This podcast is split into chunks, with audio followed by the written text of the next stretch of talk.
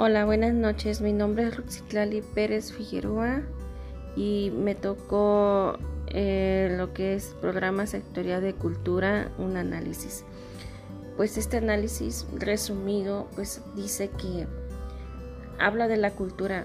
La cultura empieza desde los primeros inicios del hombre hasta la actualidad y donde dice Historia breve de México, pues es una gran civilización mesoamericana donde la colonización europea empezó hace más de 500 años, pero yo más bien creo que empieza desde los primeros inicios, porque desde los primeros inicios tiene conocimiento el hombre sobre las costumbres que hace hasta la actualidad.